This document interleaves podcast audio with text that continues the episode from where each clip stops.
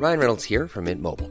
With the price of just about everything going up during inflation, we thought we'd bring our prices down. So to help us, we brought in a reverse auctioneer, which is apparently a thing. Mint Mobile unlimited premium wireless. Ready to get 30, 30, bit to get 30, bit to get 20, 20, 20, bit to get 20, 20, bit to get 15, 15, 15, 15 just 15 bucks a month. So, Give it a try at mintmobile.com slash switch. $45 upfront for three months plus taxes and fees. Promo for new customers for limited time. Unlimited more than 40 gigabytes per month. Slows. Full terms at mintmobile.com. Amigos, estimado usuario, usted se ha conectado a Historia para Tontos Podcast. Ah, ¿verdad? Pensaron que era un comercial. es la voz que hago para los comerciales. Lo mejor es que seguramente ya escucharon un comercial. Sí, entonces, ya, ya- muchas, muchas gracias, amigos. Gracias a ustedes comemos. Gracias. está- Esta manzana que me Esta estoy manzana comiendo estoy fue echando. pagada por el papá de Iker, posiblemente. pero próximamente será pagada por ustedes. Nada más se los pagué yo. Yo, yo fui a hacer el súper para dieta. Ay, dieta. perro. Ah, entonces sí, sí es de Historia para Tontos Podcast, amigo. Ujú, ujú. Qué rico. Eh, ¿Cómo están, amigos? Estaba culera, escoge manzanas. Bienvenidos. ¿Cuál es tu manzana favorita? La de Adán, papá. Ah. De la discordia. La, de la discordia. De esas que te meten. Mira, al- güey, puedes decir cualquiera, menos Red. Delicious. Red Delicious es para mí la peor manzana que existe, güey. Si a ti, puedes escuchar de historia para tontos, ¿te gusta la Red Delicious? ¿Cuál es la Red Delicious? ¿La roja roja? La roja roja como de Blancanieves, Ah, pero que es pastosa, pastosa, pastosa. ah ya sé güey. cuál, Y güey. que la cáscara es así dura como su perra madre, güey. Pero más dura. Pero es- La verdura. recuerden que la vida es dura, pero es más dura la verdura. Miren, güey, antes de empezar este Ah, espera, intro, mi, mi manzana favorita es el perón. el perón, Ajá, me gusta mucho. ¿serán peras o perones? Son mis huevos bien pelones. ¿No sabes ese chiste, güey? Del Pepito es buenísimo, güey. mames, No, luego te lo cuento. Lo voy a contar en el Patreon. Lo voy a contar en el Patreon. Así, si quieren escuchar un buen chiste, suscríbanse al Patreon, mis estimados. No mames, güey, qué pido. ok. No te lo esperaste, No, ¿eh? no. Viniendo de mi blancura que fuera tan bien. ok, ¿qué ibas a decir, güey? Ok, antes de empezar con el intro, güey, nos mandó un mensaje eh, Vicky. Bueno, vamos a decirle Victoria Versaba, ¿no? Y La nos Vicky. puso, amo sus intros, Vicky, Vicky. que les valga si son 20 minutos de pura estupidez. Entonces, pues, Entonces, bueno, a petición de Vicky, vamos a hacer un, un- las intros otra vez muy largas, ¿no? O sea, porque... solamente Porque Vicky. hubo una, a ver, hubo una queja de que es que dicen mucha mamada como por 15 minutos y el podcast se tarda en empezar. Y es como, pues es lo rico. Es lo mero bueno, amigos. Es lo mero bueno. Pero sí, ya, ya- saben cuál es la manzana favorita del Teca. La de Licker. Ya saben que mis huevos sí. están pelones. ya, muchas cosas. Uno aprende muchas cosas de las personas cuando Sí, eh, solamente pones atención. Exacto. Sí, esto no es un programa de fondo como La Rosa de Guadalupe, este es un programa educativo. Educativo. Así que si se quieren rasurar los huevos, les Háganlo con recomiendo. educación. Pídanle permiso. a Tengo un, tengo un hilo en Twitter donde recomiendan las mejores rasuradoras para barba y huevos. Sí, sí, y sí funciona o no. Eh, no las compré todas porque pedí unas Philips Ok, para la barba. ok. Y, pues, Multitask. ajá, multitask. Ya Están, buenas, güey. Sí, ahí busquen el hilo si les interesa. huele. También, también no solo para huevos, sino también para mujeres. Nice. Funciona. Muy bien, muy bien, muy bien. Y mujeres con, bueno, para to- todo tipo de cuerpo, de hecho. Exactamente. Ajá. Muy bien. Sí, me así gusta. que... Es que, güey, sí, qué, qué horrible, güey. Qué terror ahí que te atore, güey. No, no, güey. Es, es mi peor pesadilla, yo creo, güey. Sí. Entonces, Es una buena inversión. Sí, Es una buena inversión, es, es una rasuradora para todo tipo de cuerpo, Excelente. masculino, femenino y que no se Pero identifica con ninguno es de ellos. delicado, güey. Solo con cuidado. Para piel delicada. Así es. Exacto. Pero bueno. Viva Historia para Tontos. Pero bueno, ¿hacemos el intro o todavía no? Mira, ya llevamos tres. Llevamos tres minutos de Pues mira, intro. ¿por qué no Habla- hacemos ya Hablando de rasuradoras intro? de huevos. Bienvenidos a Historia para Tontos, su podcast en el que dos carnales platicamos de historia para hacerlo un poquito más Ameno. de huevos e De interesante. huevos interesante. De huevos, un poquito más de huevos e interesante. Hey, ¿cómo están amigos? Aquí yo soy Teca, el mapita con cara. Muy Me bien. acompaña, eh, como siempre, y el de siempre, tristemente, El, uh, el, el- el colonizador, el de apellido compuesto. el, el- el- el güero barbado. El güero barbado, el, Kardec. el- el güey que dice que es rubio, pero en verdad se oxigenó el cabello. Iker. ¡Ey! Lina Sasoro. el el- pinche vasco. ¿Sí, eres vasco? Ajá, Ah, sí, el vasco. el vasco, el otro vasco. El otro vasco, porque el otro vasco es Ibarreche. Y bueno, el, otro vasco es Vasco de Herejes. Vasco de Tres Herejes. va- Sí, tres vascos. Tres vascos, puros vascos aquí en México. Ah, no, pero el vasco de Herejes está en, Argentina. en Argentina. Pero pues es vasco. Puros vascos aquí en, en Latinoamérica. Muy bien. Increíble, me encantan. Revolucionario. Viva el país vasco, re- puro revolucionario, puro izquierdista aquí. Me gusta. Y Javier, que es apartidista. Ey, pero bueno, eh, el día de hoy les traemos un tema que se los va a platicar Iker. Lo voy a acusar, porque la neta sí se mamó, porque me dijo, güey, te vamos a hacer un capítulo verguísima. Este personaje me encanta, me mama. Me mandó un video de su react, digo, me mandó un video de, de todas sus, sus notas. Y fue como, mira mi react, digo, mira mis notas. Y así fue como de pinches tres mil hojas. Y como güey. ocho páginas. de Sí, o notas padres, pero súper locas y fue como no mames y, y la imprimí aquí en mi trabajo gastándome el papel de mi chamba, ¿no? Como siempre. Y llego a grabar este bello podcast aquí en, en casa de Iker, su casa, Ajá. y resulta que el cabrón se le olvidaron las notas. Exacto, se me olvidó. Se le y olvidó. pues dije, bueno, me voy a conectar al sistema remoto de, Ujú, de la- del baja- trabajo. Del trabajo donde yo trabajo. Y pues no se pudo. Y no se pudo, ¿no? Entonces, entonces este podcast dirigido por Iker es responsabilidad de Iker, que de malo queden. Porque a mí me dijo nada más, pues hazte una investigación para ver quién es. Y yo obviamente le hice caso. Me ¿no? quería ver así como el Sí. Badía, de que, Sí. güey, tú, güey, tú nada más busca el chiste, güey, yo aquí, güey. Exacto, aquí sí, yo me voy a rifar acá. nada, no, güey. no hay nada, pinche. Bueno, no, le, no le confía en nada a un español. Creo que también yo, mexicano, confiando en español es un gran error. Un ya, gran díganme error. Shakira. bueno, bueno, muchachos. El día de hoy les vamos a platicar sobre. Híjole, yo a- al final de- definiremos si fue bueno, fue malo o nada más fue víctima de su víctimo, Víctima. víctime de sus circunstancias, ¿no? La Como- persona de la que vamos a platicar hoy se llama Fritz. Fritz. Fitz. Fritz. No, Fritz. Fritz. Fritz. Haber. Como el, el caballo de, de Django. Ándale. Chains. Dice, como él es Django y Fritz. es que me acuerdo mucho de eso, güey. Cuando dijiste Fritz, Ajá. Cuando dijiste de, de este Fritz, dije como, pues, como el caballo de Django, ¿no? Y, Va. Bueno, Sí, Fritz. ¿cómo- ¿Cómo diría su. Nuestro compa el Fritz Haber. Fritz Haber. Pues, papito, yo tomé como seis meses de alemán. Muy bien, perfecto. Sí. Entonces tú vas a leer los nombres del Va. día de hoy. Buchenstein. Pues bueno, entonces, Ajá. Eh, así un poquito rápido, nada más para empezar, fue un químico alemán que ganó el Premio Nobel de Química en 1918 y lo más probable es que tú, puedes escuchar, y tú, Teca, y yo, le debamos nuestra existencia a este cabrón. Ok. Así de importantes. Ajá. Como para unas show notes verguísimas. Exactamente. Sí. ¿Te imaginas? S- Claro, no iba a ser un capitulazo. Exacto. Tenía mucho potencial, amigo. Ok. Pero también está el lado, el lado malo, ¿no? Se convirtió en todo lo que juró destruir. Porque no nada más inventó, spoiler, el- la manera de sintetizar el nitrógeno, que es pues, uno de los bloques principales para la vida en la Tierra, sino también inventó las armas químicas. Ok, es el padre de las armas químicas. Es el padre de las del chemical warfare. Ok, ok. En- Vale. Entonces, Oye, pues, al final del podcast les voy a dar yo unas, una- una- unos datos sobre las armas químicas. órale, me Va. gusta, me gusta, Jalo, me gusta. Porque, porque de eso sí sé. De- le hubiéramos dicho. De, el- el- de el- Fritz, no sé. El Fritz, no sabes, pero, pero de armas químicas sí, como debe de ser. Pues bueno, Sí. mira, antes, antes de empezar con este bonito capítulo, eh, antes de los antecedentes, Que pues a lo mejor te puedes aventar tú decir que quién fue de chiquillo y así que, Simón. que seguramente te la sabes, por ahí han de estar. Pues sí, yo sí investigué, amigo. Exactamente, güey. Mira, lo que bien se aprende nunca se olvida, ¿no? Entonces, pues bueno, les voy a contar algo muy interesante, que se junta todo al final del capítulo. ¿va? Ok. Este, pues, si recuerdan sus clases de biología de la primaria, eh, ¿no te acuerdas? No. Uh, pues no. Se acabó el capítulo, muchachos. Eh, no sé si te acuerdas que decían chomps, los chomps. Lo- los chomps es, ¿De es como el- la abreviación Ajá. de este, los elementos básicos para la vida en la Tierra.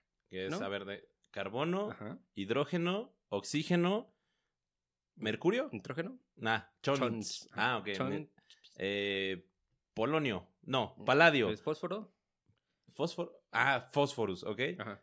S- Silicato de Algo así, amonio. Ajá, la verdad, sí. no me acuerdo, ¿no? Ajá, Pero sí. el chiste, el chiste Selenio. es que no, es con C. el Ajá. nitrógeno es uno de los elementos Ajá. vitales para, para la vida a base de carbono. ¿no? Para toda la vida en la Tierra, el nitrógeno es un elemento extremadamente importante. Ok. Sí, pues Es tan un- solo el, el- ¿qué, qué es? Dos moléculas de hidrógeno, de hidrógeno y una de oxígeno. ¿Qué es? Agua. El agua. Pero esto es Qué nitrógeno. pendejo, sí, Muy bien. Teca. Muy bien. Cinco puntos para Gryffindor. Ok, sí me mamé, güey. Dije, wow, eso suena muy Eso suena- molecular. Exactamente. Quiero Y- que... Y- Ok. Ajá. Sí. No puede ser. Perdón, no mames, mamé. ¿Qué será eso de dos moléculas de hidrógeno? Y yo, y yo, wow, muy bien, Teca. Ok, el agua. El agua. ok. Pero estamos hablando del nitrógeno. Ajá. Entonces, bueno, ¿y cómo nosotros los seres humanos y cómo los seres vivientes obtienen el nitrógeno? La mayoría del nitrógeno que obtenemos es por la tierra. Nitrógeno. Nosotros comemos vegetales que toman el nitrógeno de la tierra o comemos carne de animales que tomaron el nitrógeno de la tierra. Sí, ¿no? yo, yo que sembré muchos aguacates una vez que me castigaron mis papás eh, en Oaxaca. Luego les contaré ese chismecito. Eh, Pa'l Patreon. Para el Patreon. Ah, pues para el Patreon les voy a contar el chismecito de la vez que me castigaron y tuve que sembrar 80 árboles de aguacates. Ok. Porque me pasé de pendejo. ¿no? este, justamente le echábamos nitrógeno para poder nu- nutrir. Sí. Ahora sí. a Y ese nitrógeno que tú le echaste fue nada más y nada menos que pues el proceso que inventó nuestro canal Fritz. Ok. ¿Ok? Ajá. Y, pero, pues en, en la Tierra no hay un ciclo como tal del nitrógeno.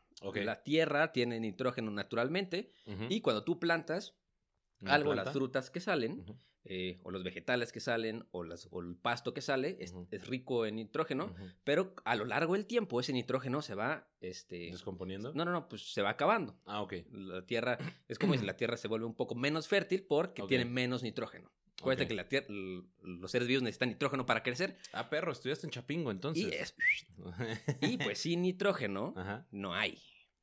No hay vida. No hay vida. Exacto. Entonces, pues aquí viene lo importante. Si tú fuiste un ciudadano americano en 1856, No, no viene siendo. tenías la facultad de reclamar una isla a la mitad del océano con guano. Ok. ¿no? Cuéntales qué es el guano a las personas. Eh, el guano es básicamente la popó es popo de pájaro de pájaro. Bueno, es que hay dos guanos. Está el popo, la popó de pájaro y de murciélago. y la de murciélago. Exacto. Pero en este caso estamos hablando de popó de pájaro. Exacto. De gaviota. Está- y. Estados Unidos y las guerras del guano fue Estados Unidos agarrándose a catorrazos, también España, con países de Centroamérica por estas islas del guano, como Chile, con Perú. ujú.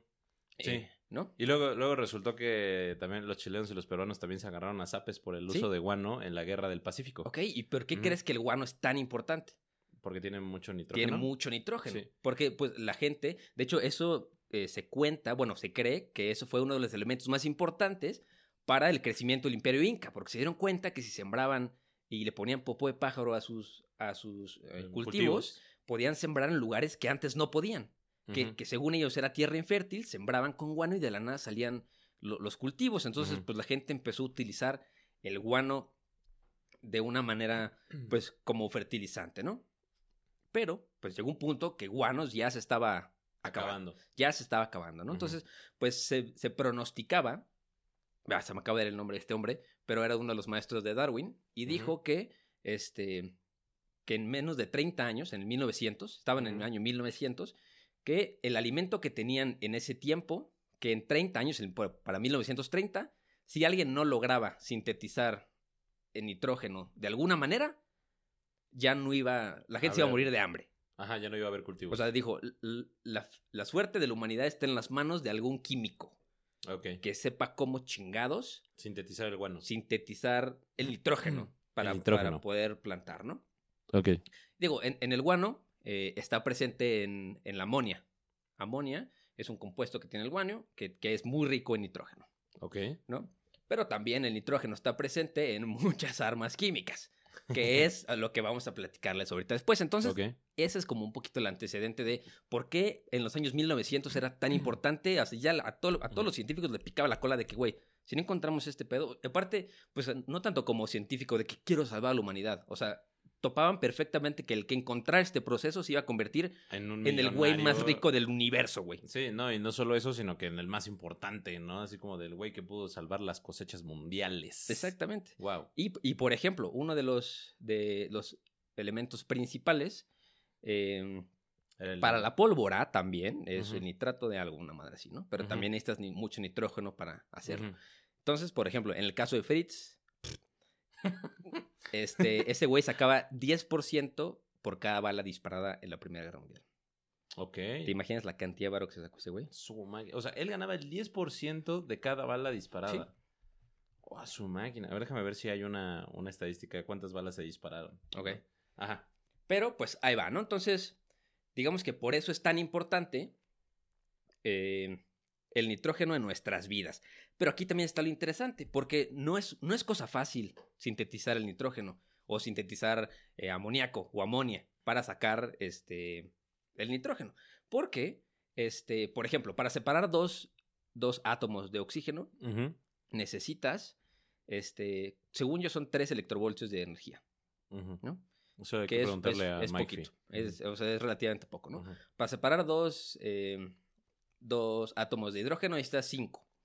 Ujú. El chiste es que para separar dos, bueno, eh, en el aire, en el aire que respiramos, porque el nitrógeno es muy abundante en la Tierra, nada más que hay, no hay una manera de, de bajarlo al- a la Tierra, porque pues el 60% de nuestra, bueno, 40% de nuestra atmósfera es nitrógeno, pero está en una forma que es el N3, que viene formadito por tres átomos, ¿no?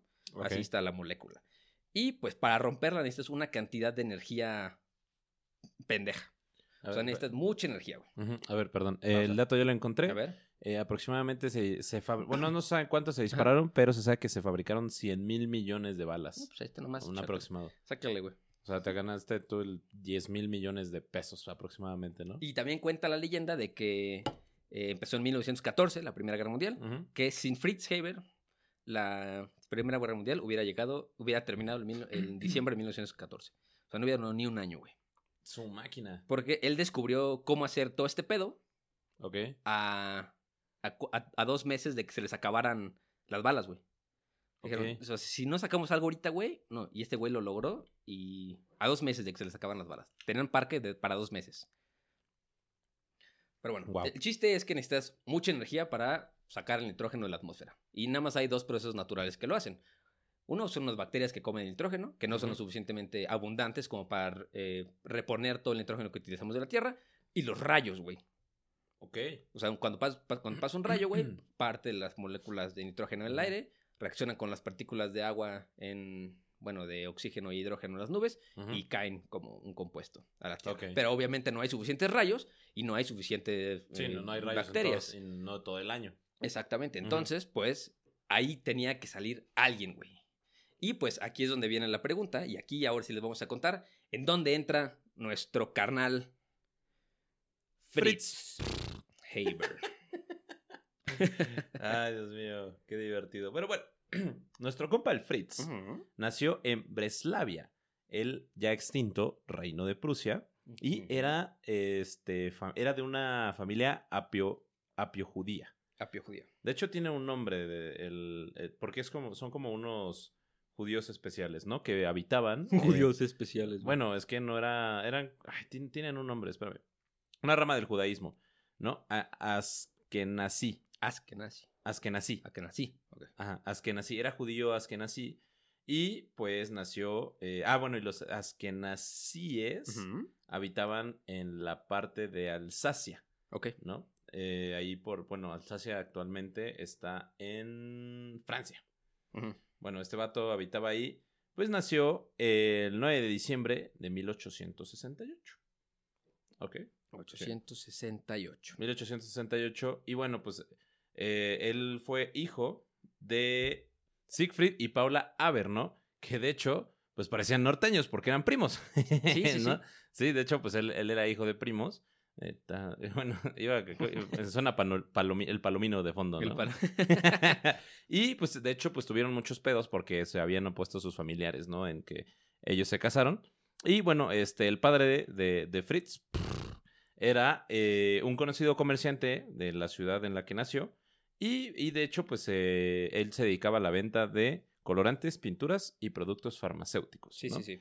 El- luego lo que pasó es que pues resulta que la mamá de Fritz eh, falleció durante el embarazo de, bueno, después del nacimiento de Fritz, tres semanas después, para ser un poco más específico, y Fritz pues fue llevado al cuidado de sus tías, Ok. ¿no? Eh, su papá se vuelve a casar con Hedwig Hamburger y pues de ahí... El hamburger. Ha- hamburger. El burger. Hamburger. El burger. Hamburger. Ajá, con esta ay, Hedwig ah, Burger. Y pues Fritz tiene tres hijos. eh, tre- digo, este, esta Burgir Ajá. da a luz a tres, A tres de sus hijas, ¿no? A Else, Elena y Frida. Frida. Fre- Frieda, Ok. algo así. ¿No? Y pues de hecho, pues este Fritz pff, no se llevaba muy bien con sus papás, ¿no? Pero sí se llevaba muy bien con sus hermanastras. Este, bueno, ahora cuando nace Fritz, ¿no? Su familia pues ya se habían asimilado con la sociedad alemana. O sea, estos güeyes ya eran más parte de la sociedad alemana que de la sociedad judía. Y pues estudia la primaria en la escuela Jonenhaum, ¿no? Donde pues habían eh, alemanes, católicos, eh, judíos, cristianos, eh, de pues todo el mundo, ¿no? O sea, Sí. como que se llevaban muy bien, no se Sí, discriminaban. él, entre él ellos. era como judío, pero no, era, no, no practicaba. Ya obviamente cuando se convirtió en científico, como buen científico, no practicaba su religión. Y Sí. eso tiene que ver un poco también cuando llega la Segunda Guerra Mundial, eh, que tampoco le quitan su puesto como tal, pero ya platicaremos de eso después. Sí. Luego, pues ya este, después de la escuela, Fritz. eh, ah, bueno, algo que tenemos que destacar es que Fritz se, este, se identificaba más como alemán, ¿no? Sí, No, sale, no se identificaba más como judío. Entonces, pues ya después este Fritz en- no me salió, ya, entra a la Elizabeth High School en Breslau, ¿no? Y pues este, el- bueno, pues ya saben, como buen hijo prepara, ay, güey, como buen hijo preparatoriano, pues le dice a su papá, papá, yo no me quiero dedicar a lo que tú haces, yo Yo- no quiero vender tintes, ¿no?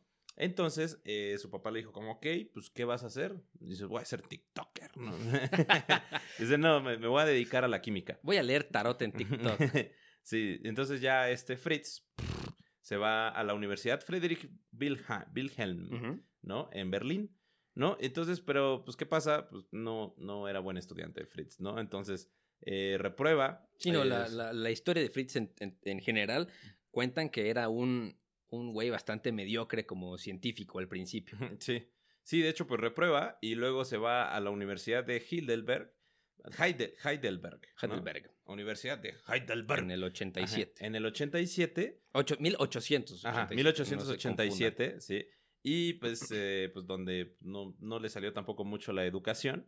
Y luego pues se regresa a Berlín al Colegio Técnico Charlottenburg, ¿no? Ujú. O que hoy es la Universidad Técnica de Berlín, ¿no? En 1889, Fritz pff, es reclutado y deja la universidad eh, para hacerse voluntario, ¿no? En el ejército alemán, en el sexto regimiento de artillería de campo, ¿no? Y ya pues... eh, Ahí fue cuando, cuando regresa de ser militar, porque tampoco le gusta.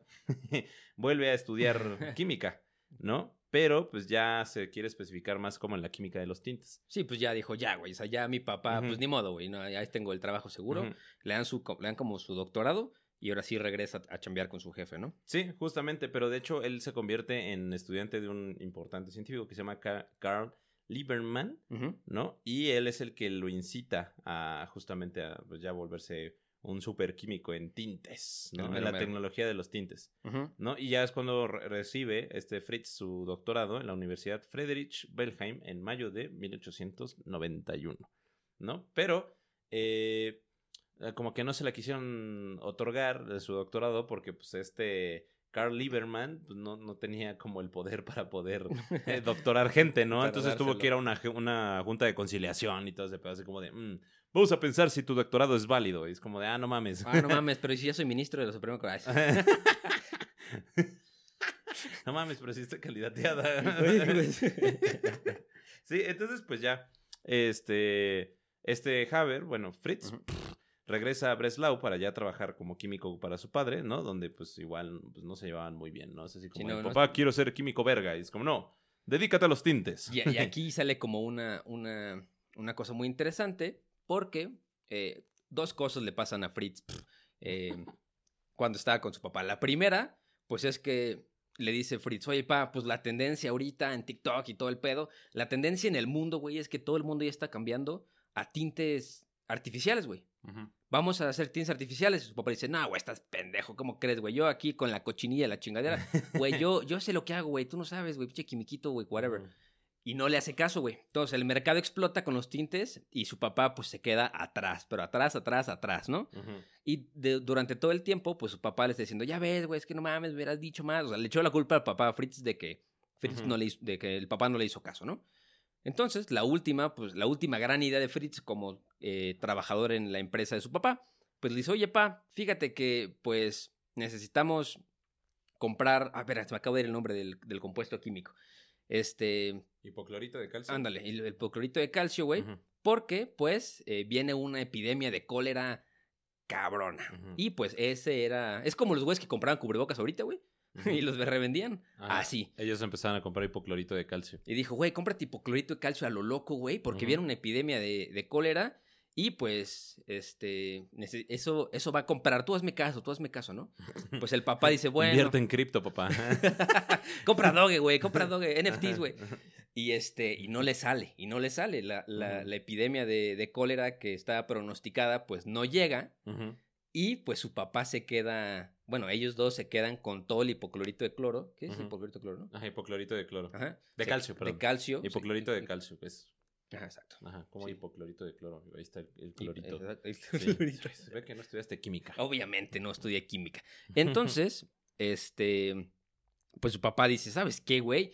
Ya me tienes hasta la madre, güey. Ya van dos veces que la cagamos por tu culpa. ¿Sabes qué? Regrésate a estudiar, güey. Digo, aquí, güey, eres, eres más productivo estudiando que aquí, güey. Sí, no, güey, no estás los- hecho para Brother, esto. los negocios no se te dan, ¿no? No, no, no es para ti. Tú no este puedes vender departamentos.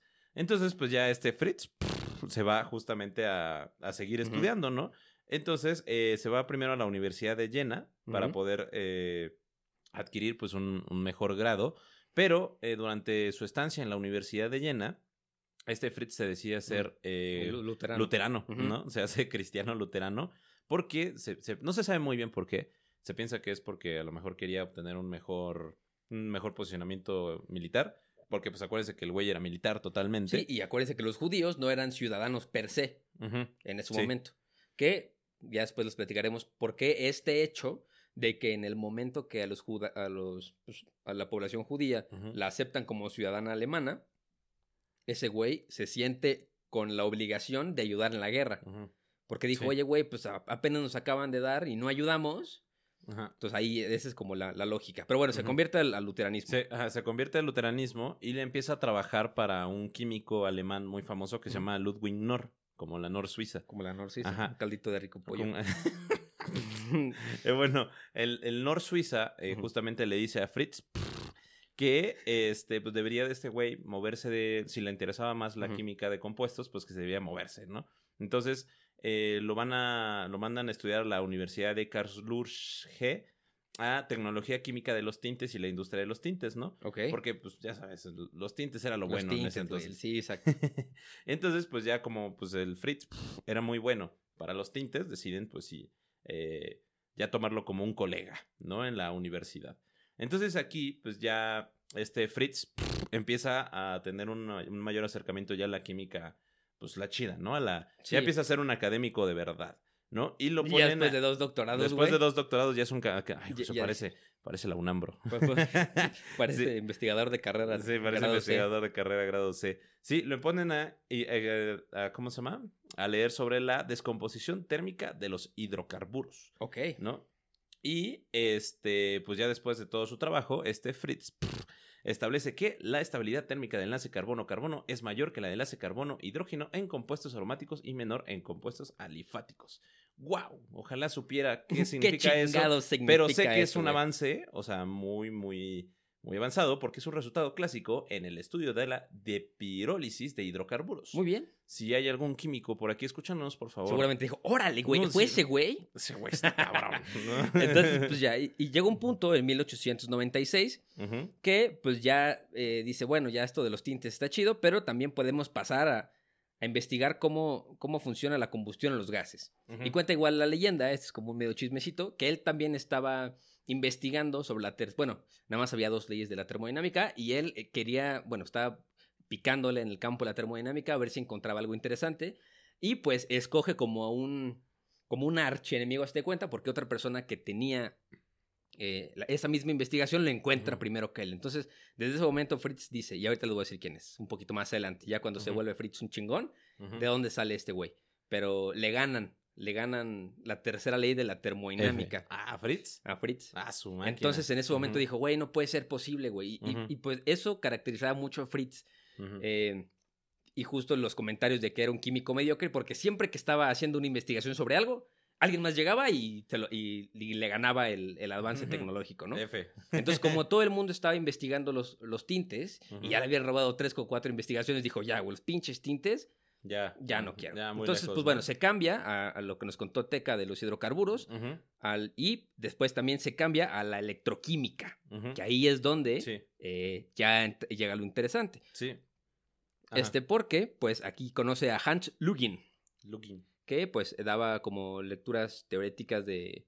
Bueno, era el mero mero de, De la electroquímica, sí. de, de ese momento, ¿no? Sí, e inspira a este Fritz a sacar su libro Electrochemie of Tero, te, Theorexcher Groundlatch. Ándale. O delineador de electroquímica técnica basada en los fundamentos teóricos. ¿no? Exactamente. Que realmente pues fue algo que llamó ya mucho la atención dentro de la Academia de los Químicos Sí, Alemanes. y bueno, se- es- eso era como cómo hacer una reducción del nitrobenceno. Y pues eh, ya, ya, ya empezó ahí una palabrita importante, ¿no? Nitro. Que ya, ya tiene algo importante que ver en esta historia del nitrógeno. Y pues ya, este, se, se nos petatea el, el Lugin en Lugin. 1899. Y este conoce a otros eh, químicos importantes como Georg Bredig y Willem Oswald en Leipzig. Y Leipzig. en Leipzig. Ujú. En Logitech. Sí. Bueno, pues este ya Fritz empieza ya a tener una, un mayor impacto dentro de la química y empieza a hacer investigaciones en diferentes áreas de la química, ¿no? Entonces, pues ya el, área del tinte de los textiles, pues dijo como los vamos a retomar y con el químico Frederick Brand pudieron explicar la teoría de los procesos de impresión de te- del, del textil, ¿no? Luego con Karl Engler lleva a Fritz a explicar la autoexidación de términos electroquímicos, ¿no? Y después eh, este Fritz pff, se dedica a la termodinámica y eh, con la reacción de los sólidos confirman las leyes de Faraday, Ok. ¿no? Que eso sí lo he escuchado, pero no me acuerdo. Sí, qué es- ¿no? eh, a mí también me suena. Ajá, bueno, que aplica la electrólisis de las sales cristalinas. O sea, el vato ya andaba... Ya, ya tenía el dedo en todos los pasteles, Ujú. ¿no? Entonces, Sí, sí, pues sí. llega un punto y él estaba en ese momento, si quieres nos saltamos aquí un cuantos Ujú. años, porque pues, güey, vamos así de que del 89 al Ujú, 1905, güey, o 1908, tenía de que hizo mil cosas, güey, que aunque se las contemos, no las vamos a entender. Sí, o sea, el güey era una verga. El güey eh, cada Ajá. vez está mejor, ¿no? También, en ese momento, eh, se hace, conoce a su esposa, que, un dato curioso, fue, este, ahorita te voy a decir el nombre de su esposa, Personal Life, eh, conoció a Clara, oh, cabrón, Imewar Ujú, en Breslau en 1889 ujú. y pues lo que tiene de importante la primera esposa de, de Haber era que fue la primer mujer en Alemania en tener un doctorado.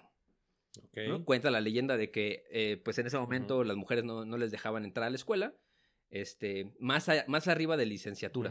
Entonces, la única manera de que una mujer pudiera tener más estudios era convencer al profesor de que la dejaran pasar al salón de clases a, como oyente, ¿no? Entonces, echó seis años así la mujer como oyente. Y fue la primera mujer en, en Alemania en obtener un doctorado, luego obtuvo su segundo doctorado y después ya, ya se casó con, con Haber. Sí. Y este, pero pues obviamente cuentan las leyendas que eh, fue, o sea, Haber fue lo peor que le pudo haber pasado a esta mujer. Ha- Ok. Haber se llevaba muy mal con su papá y al parecer como que volvió a repetir el mismo patrón con sus hijos. Ok. Y cu- cuenta en las cartas que ella le escribía a su, a su mamá y a sus amigas que decía que todo lo que Fritz había ganado en estos ocho años lo he perdido yo. O sea, Ah, su ella, o sea, ella también era así, O sea, el Fritz no fue al psicólogo. era una súper chingona en química Ajá. y pues por condiciones de... Así, por, el, por el contexto social de la época no pudo brillar como brillaba y pues obviamente se vio como opacada. Opacada y pues ya nada más ella hacía investigaciones pero todas se las atribuían a, a A Fritz. Fritz. Y es que, es que, güey, yo estoy investigando otra cosa totalmente diferente Fritz no sabe nada de esto. Ujú. No, güey, seguramente tú lo dijiste porque tu O esposo sea- lo hizo. O sea, Fritz fue un Octavio Paz. Exactamente, güey. Exactamente. Sí. Y pues bueno, ella era una activista de los derechos de las mujeres, era pacifista, era súper inteligente y, perfe- y perfeccionista. Pero pues este, cuando se casó perdió su carrera totalmente, ¿no? Sí. Y cuenta, bueno, aquí, ahorita les voy a decir qué pasa con ella un poquito después, ¿no? Pero aquí Fritz empieza a trabajar para una eh, empresa de, este, de focos. De- estaban haciendo como investigación en sobre la iluminación y los focos y, y los filamentos, ¿no? Y... eh, la, la, la, Con Karl Bosch, ¿no? ándale, con ese mero. Sí. Y justamente, bueno, eh, con esa investigación también este Fritz empezó a hacer ya sus investigaciones eh, del, ya del amoníaco y el nitrógeno. ¿no? Porque eh, es lo que se dedicó en la Universidad de Karlsruhe, algo así, eh, de 1894 a 1911, Fritz y su asistente Robert Le Rossignol, entonces, y con el apoyo de, de Karl Bosch, pudieron inventar el proceso de Haber-Bosch. Y, ¿no? y todo fue como una, una suerte de, de...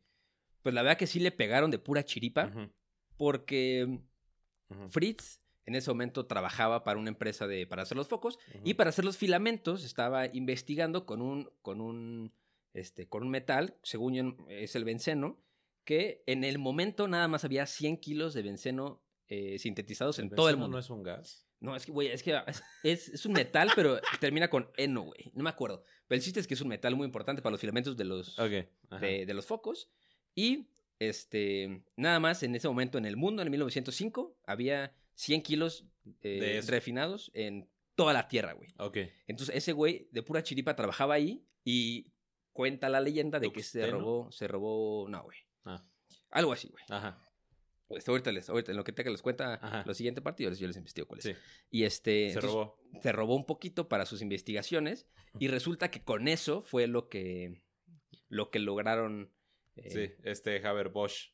Ujú. Que se llama el proceso de fijación de nitrógeno artificial y que hoy en día es el principal procedimiento de la industria para la producción de amoníaco. exactamente ¿No? O sea, el vato. cuenta lo- cuenta que produjeron 5 toneladas de amoníaco Ujú. Al día en el primer Su día máquina. Sí, no, este proceso fue el hito de la química industrial en ese entonces, ¿no? Porque lograron lo que nadie pudo hacer, ¿no? Y justamente por la producción de los productos de nitrógeno, como los fertilizantes y las materias primas químicas, pues dependían de la adquisición de amoníaco en depósitos naturales, ¿no? Gracias a este proceso de, de eh, ¿cómo se llama? De Haber-Bosch, pues realmente ya podías tener fertilizantes de, en, en abundancia, ¿no? Ya no dependías, pues, por ejemplo, lo que dijo Iker en la introducción, la extracción de guano. Sí, y la, la gente en, en el 1905 Ujú. bueno este ya fue en 1911 Ujú. eh, ya hablaba de que salía pan del aire Ujú. Ese era la- el, el headline en todos los periódicos de la, de la época, de que, güey, este güey hizo pan del aire. O sea, de que literalmente logró alimentarnos a todos. O sea, pronostican que en 30 años la gente ya se iba a morir de hambre y este güey literal fue Jesús de Nazaret en ese momento, güey. O sea, llegó a Sí. multiplicar los peces y los panes, güey, Sí. a todos. Entonces, pues ya la gente, eh, digo, el que fueron 5 toneladas de amoníaco diarias y el 6% de todas 5 toneladas es nitrógeno puro, que pues ya se solidifica. No, y aparte, este cabrón le dio en la madre, ¿sabes a quién? A Chile. Sí, le dio en la madre a Chile porque gracias al descubrimiento de una nueva forma de producir el amoníaco. Pues, ¿quién es el que justamente importaba el amoníaco en ese entonces? Y era la potencia, güey, porque era el único país que lo hacía, sí. era Chile, güey. O sea, ese era el casi único exportador en todo el mundo del extractor del nitrato de sodio que se extrae de un mineral que se llama caliche. ¿no? Eh, que es pues carbonato de calcio endurecido. Ojalá me gustaría saber qué es eso, pero Qué bueno, verga es. el este te- se, se utiliza también para, eh, para pues construcción, ¿no? Entonces, eh, pues a Chile, Chile le iba de huevos, güey.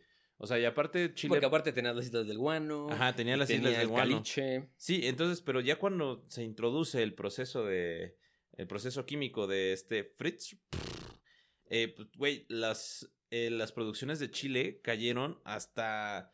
Güey, perdieron 2.5 Yeah. millones de, de toneladas de exportación. Exportación, güey. Así de que en el primer mes, ¿no? Pues es que, güey, ¿para qué lo quieres, güey? Ya tengo este liquidito súper chingón que hace lo mismo que tú y no tengo que traer este castle de la... Sí, justamente. Y pues pasó de vender a 45 dólares la tonelada a vender a 19 dólares la tonelada en 10 años, güey. Ah, güey, sea- no mames, también estaba leyendo. Te- eh, antes, antes de todo este pedo, ¿cuánto crees que costaba el, el guano? ¿Cuánto? Po- Podías un... Tres toneladas de guano equivalían a una tonelada de... No, un pound. Una libra. Una libra. Tres libras de guano era una libra de oro. Ok, o sea, era O sea, súper Era súper caro, güey. Con razón se fueron a la guerra todo el mundo. Entonces, pues por eso todo el mundo empezó a agarrarse Sí. a torrazos. Entonces, cuando Fritz sacó este pedo, literalmente fue la. Ujú. Mira, hay, por ejemplo, un- unas, unas cifras como medio actuales. Eh, ahorita se producen en el mundo eh, este, fertilizantes de nitrógeno más de 100 millones de toneladas al año. Guácala.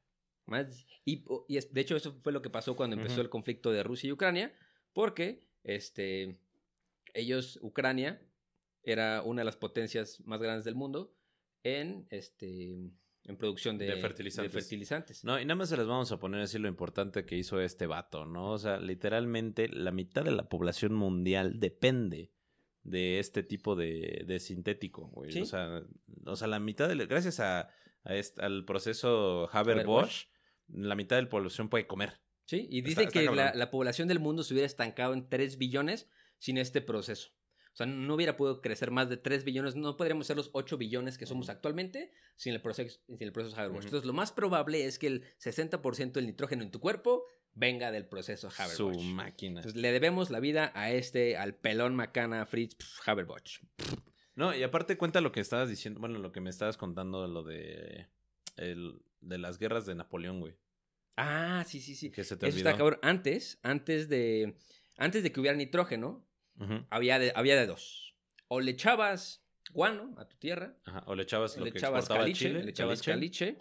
Y eh, en, en la literatura de esos momentos, seguramente, eh, se- si alguna- alguien ha leído alguna novela histórica de, eso, de, de- de época, eh, siempre había el, el trabajo de asaltatumbas, ¿no? No tanto, yo, uno pensaría que es, ah, por los bienes con los que te enterraban, un anillo de diamantes, un anillo de oro, tu cadena, los dientes, ¿no? Que son como los dientes de oro. Sí, dientes sí, de había plata. güeyes que se dedicaban a la limpieza de cadáveres, o sea, de- después de las guerras. Exactamente. Literalmente. Ajá. Entonces, pues lo- los saqueadores de tumbas ingleses ya habían agotado las reservas en Europa.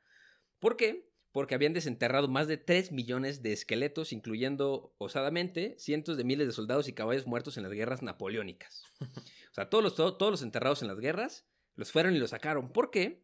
Pues los mandaban en el barco al puerto de Hull y este, en el que estaba en el norte de Inglaterra, trituraban los, los esqueletos en Yorkshire y los utilizaban como fertilizante para la tierra verde.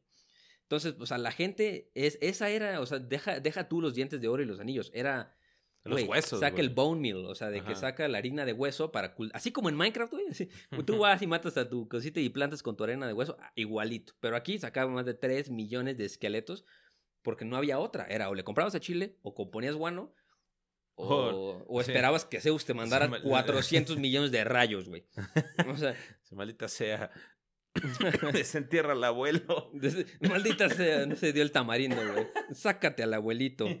Pero bueno, pues imagínense la importancia de este proceso Haber-Bosch, ¿no? O sea, realmente el güey, o sea, el güey, gracias a, a las financiaciones que obtuvo, pues pudo hacer que la población se multiplique literalmente. Exactamente. Entonces, Ah, pues ya, Fritz, ajá, ya Fritz. que fue en 1900, ¿qué, no? En mil recibe el 18. premio Nobel de Química en 1918 por este trabajo del proceso Haber-Bosch, pero le dieron el premio hasta 1919 y en su discurso de aceptación, este Fritz pff, dice, puede ser que esta solución no sea la última. Las bacterias nitrogenadas nos enseñan que la naturaleza, con sus so- sofisticadas formas en la química de la materia viva, todavía entiende y utiliza métodos que aún no sabemos imitar. O sea, Fritz sabía que él- estuvo cabrón lo que él hizo, ¿no? Sí, Así como, que de- jaja, me mamé. Sí, ese Soy- día sí me mamé. Ajá, estoy pitudo.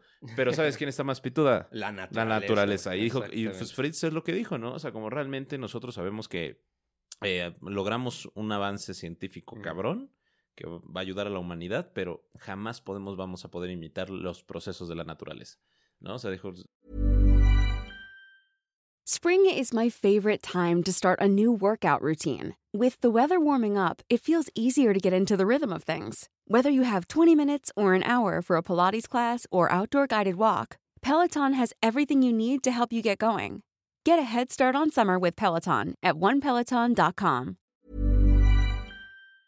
así, la, la verdadera ma- maestra de la química es la naturaleza. Sí, y ahí Sí. se sacó por fin la espinita, porque el cuate que les conté que le había robado la tercera ley de la termodinámica era Bosch, Bosch. su cuate. El. Haber Bosch, El su, Haber-Bosch. su compa Bosch, dijo, ah, pues sabes qué, Eh, yo también te ayudo, pero eh, Fritz se llevó todo el crédito. Fritz era el 10% y Haber era el 5% de todos los profits que sacara su invento.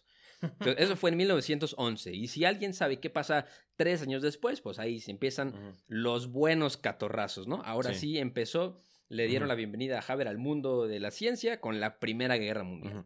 Bueno, ah, un poquito antes de- del inicio de la guerra, Fritz empezó a trabajar sobre las investigaciones en las reacciones de combustión. ¿no? Por, por Como eso antes. también, como antes, como era antes, eh, empezó a hacer la separación de oro del agua del, Del mar agua del mar. y no a través de la electrólisis y de la electroquímica y también, este, pues así como que decían, como quieres investigar esto, jalo. Ese güey quería ser Midas. Y a veces, a veces se le acredita aunque incorrectamente, pero dicen que Fritz lo inventó, la primera síntesis del MDMA. Ok. ¿No?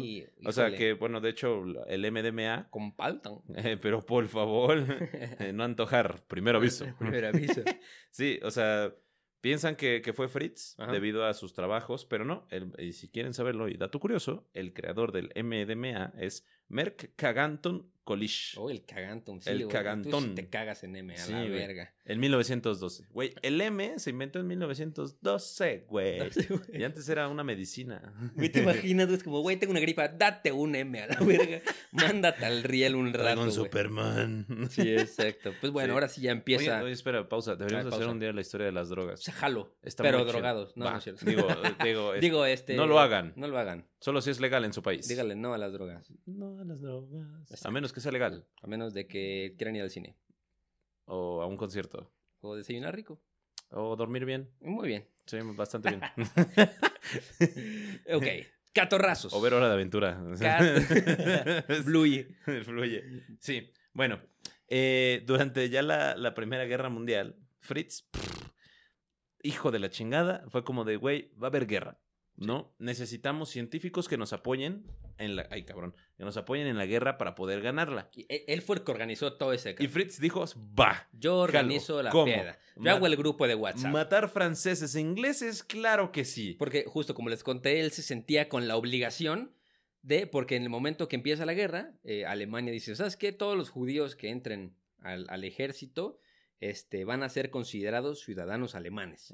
Entonces, Sí. y es la primera vez en Alemania que, bueno, ya después de que se unificó y toda la chingadera, Ujú. este, que reconocen a los judíos como ciudadanos de la Ujú. Alemania, ¿no? Entonces, pues él se sentía con la obligación de decir, oye, pues si ya nos están reconociendo, pues nosotros le debemos, o sea, ellos nos hicieron el favor de reconocernos, ahora nosotros les tenemos que hacer el favor de, Ujú. de, de tirarles paro. Entonces, pues como dijo Teca, yo organizo el grupo de WhatsApp y hace el grupo del manifiesto del 93. Sí. De los- bueno, de los hay- 93. De los Es 93. que, güey, la mía está en inglés, güey. y el manifiesto de los 93 eran 93 eh, alemanes cabrones. Sí. O sea, que, que justamente firmaron ayudar a. Alemania en la guerra con sus conocimientos. Y cualquier tipo de conocimientos, porque eran 93, eh, ¿cómo se llama? Eruditos, ¿no? Entonces estaban en el área de la química, en el área de la ciencia, en el área de, este, ¿cómo se llama? De, las, de los sociales, o sea, de todos, ¿no? Era como, ¿quién son los 93 más inteligentes de Alemania? Nosotros, órale, firmen esto y dicen, y van a decir que van a actuar a nombre de Alemania con, este, a, a pena de muerte, ¿no? Y fue como, sí, a huevo. Entonces ya Fritz es ascendido a rango de capitán y lo nombran el jefe de la sección de química del Ministerio de Guerra. Error. Gran error. Lo dije, yo me equivoqué, güey, no. Gran Ya, ya, ya. Sí, porque él dice como de, a ver, ¿cómo podemos ganar la guerra? Pues con química. Con ¿no? química, O sea, los ñoños van a actuar el día de hoy. Y, Y- empieza a desarrollar una cosa horrible que se llama gas cloro. Gas cloro. Sí, justo, porque aparte la, se justificó que él fue el que escribió el, el manifiesto de los 93. Digo, se los leeríamos, pero es muy, muy, muy largo. Pero pues el resumen es, eh, este, ¿cómo se llama? Dice, parece no solo algo bueno, sino en extremo necesario que las personas educadas de todas las naciones dirijan sus influencias de tal manera que los términos de una paz no sean fuente de futuras guerras. O sea, ese güey dijo, mientras más matemos en esta guerra, menos tendremos que matar en las siguientes. Es- esa fue su lógica, literalmente, ¿no? Sí, y de hecho, pues la primera vez que se utiliza el gas cloro como un arma, eh, un arma química, que también se le conoce como el Bertolito, fue usado eh, el abril 22 de 1915 en la segunda batalla de Ypres, ¿no? Y como lo describen los soldados, tiene un olor bastante distintivo como Bueno, a pimienta y piña. Huele, huele tres segundos. Ajá, bueno, Ah, sí. Porque te mata en dos, güey. Sí. sí, para lo que no saben qué es el gas cloro y qué te hace, pues básicamente te, te chinga los pulmones. Sí, lo, lo que, lo que pasa Te es que quema cuando, la piel. cuando el cloro entra en los alvéolos, eh, creo que así lo estaba leyendo en la explicación, que, que creo que se excitan tanto los alvéolos que empiezan a secretar eh, agua. Entonces decían que la gente se ahogaba en tierra, güey.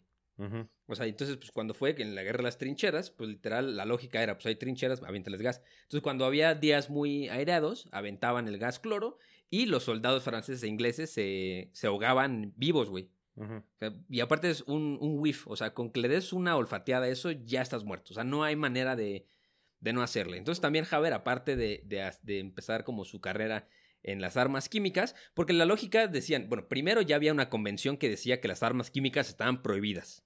¿no? Digo, y, y uno podrá decir, no, güey, es que Gengis Khan utilizaba cuerpos en el agua para... ¿Te acuerdas? Ajá, sí, ¿No? para, para, ajá, sí. Pero, pero como tal, como tal, como tal, fue la primera vez que alguien hizo una, ar- una arma química. No utilizó, por ejemplo, que era como el güey que tiene peste, aviéntalo por la muralla y que le da los de adentro, güey. No, no, no, sino que alguien conscientemente creó un arma con el fin de, pues, matar un chingo de gente con armas químicas. Entonces, ta- también empezó como su carrera en, en, el, en el rango de los, del, ¿cómo se llama? De las máscaras de gas, güey. Pues sí, güey, no Sí. mames, ¿no? Sí, justamente, pues eh, este Fritz fue el primero en hacer el gas cloro y el primero en hacer un- unas máscaras contra el gas cloro. Contra el gas Sí, cloro. y de hecho, pues también el, el pinche Fritz no solo hizo eso, sino que también empezó a hacer armas químicas como el fosgeno y el gas mostaza, ¿no? Que era todavía más letales que. Sí, que el gas cloro. Entonces, este, bueno, cuando, cuando estaba la guerra, a Fritz le dijeron como, wow, increíble trabajo, mi hermano. Y aparte, el güey logró como poner el gas cloro dentro de las, este, ¿cómo se llama? De, de los, de, ay, de los pinches cañones, güey. Sí, sí. Ajá, de, de la artillería. Ujú. Entonces, hace cuenta que ponían el, el gas cloro dentro de una bala gigante de los de la artillería, disparaban, caían y ¡puf! se liberaba todo el gas. O hacían trampas de gas. Tú llegabas como soldadito inglés o francés a la trinchera alemana, te bajabas, explotaban una bomba y ¡puf!